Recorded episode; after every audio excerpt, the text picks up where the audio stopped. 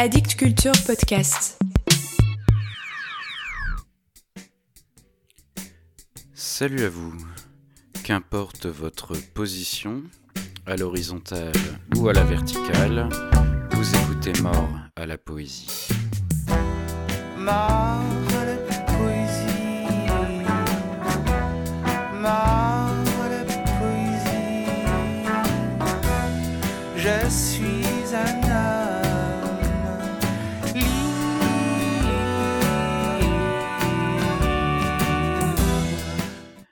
Dans l'épisode précédent, je vous parlais de Fabio Morabito, et lorsque je le lisais, à plusieurs reprises, je me suis dit que ces textes me faisaient penser à un autre poète sud-américain que j'adore depuis quelques années, Roberto Roirose.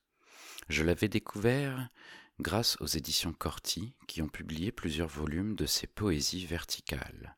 Car oui, Roberto Roirose, poète argentin né en 1925 dans la province de Buenos Aires et mort en 1995, a appelé tous ses recueils poésie verticale, en les numérotant. J'avais, dans le désordre, lu la dixième poésie verticale, la quinzième, la treizième. Les éditions Gallimard viennent de faire paraître dans leur collection de poche poésie un volume qui regroupe les quatre premières poésies verticales ainsi que deux éditions différentes de la onzième.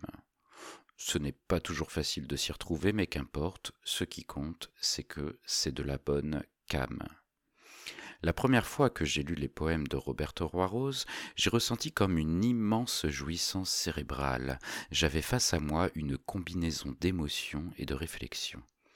En effet, chaque poème vertical peut être perçu comme une déduction logique, quasiment mathématique, ou un raisonnement philosophique et sensoriel. À la fin de cette édition poche des poésies verticales, on y trouve un texte critique de Roberto Roirose, Poésie et réalité, dans lequel il analyse son travail et donne quelques pistes sur sa vision de la poésie. Il écrit notamment ceci. Parler de poésie, et la poésie elle-même, consiste aussi à parler de quelque chose qui ne se comprend. Il n'est pas possible de définir la poésie, pas plus qu'il ne l'est de définir la réalité. Mais peut-on définir la vie, l'amour, la mort, la musique, la douleur, le rêve? Peut-on définir quoi que ce soit? Ou tout se résume-t-il finalement à une petite approche de l'insaisissable, au rêve d'une formulation de l'inaccessible? Un peu plus loin, il cite Novalis qui écrivait que la critique de la poésie est une absurdité une réflexion que je partage. Depuis le temps que je m'intéresse de près à la poésie, je ne sais toujours pas en parler comme il faudrait, et c'est tant mieux. La meilleure façon de la transmettre est de la lire, alors c'est ce que je vais faire, vous lire quelques poèmes verticaux dans une traduction de Fernand Verressen. Écoutez. Dans la quatrième poésie verticale, parue en 1969. 19. La vie nous fait des marques comme si elle taillait certaines données sur un bâton. Et ces marques durent plus que nous. Nous ressemblons à l'aide mémoire d'une obscure occupation ou au support accidentel d'un message qui s'appuie un moment et continue. Les dissonances ancestrales dansent sur les gros murs défaufilés et leur funambulesque chorégraphie trouve là les figures nécessaires pour dénouer les hiéroglyphes impavides. Les marques que nous portons, nous survivrons comme des tranchées abandonnées. Et comme toutes les tranchées, pour autant qu'on les remplisse, attendront le retour de l'âpre combat qui circula dans les charnelles incisions de ces labyrinthes creusés et oubliés.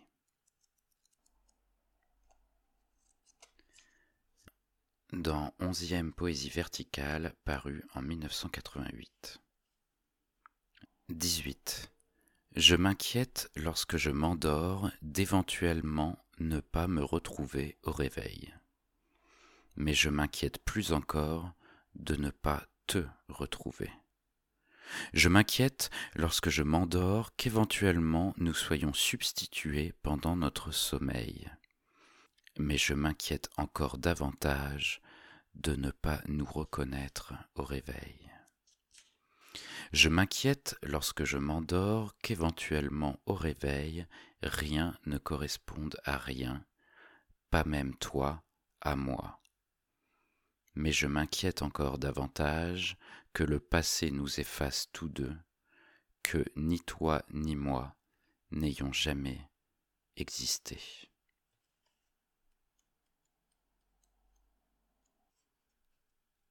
Et enfin, dans la deuxième édition d'onzième Poésie verticale, parue en 1988. 8. Pour lire ce que j'aime lire, je devrais l'écrire. Mais je ne sais pas l'écrire. Personne ne sait l'écrire. S'agirait-il d'une écriture perdue ou peut-être d'une écriture du futur? Il se peut que j'aime lire ce qui ne peut s'écrire, ou simplement ce qui ne peut se lire, bien que cela s'écrive. Voilà pour aujourd'hui. Aimez-vous, comme moi, lire ce qui ne peut s'écrire?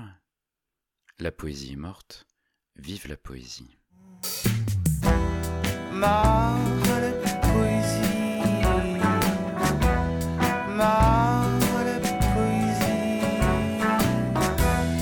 Je suis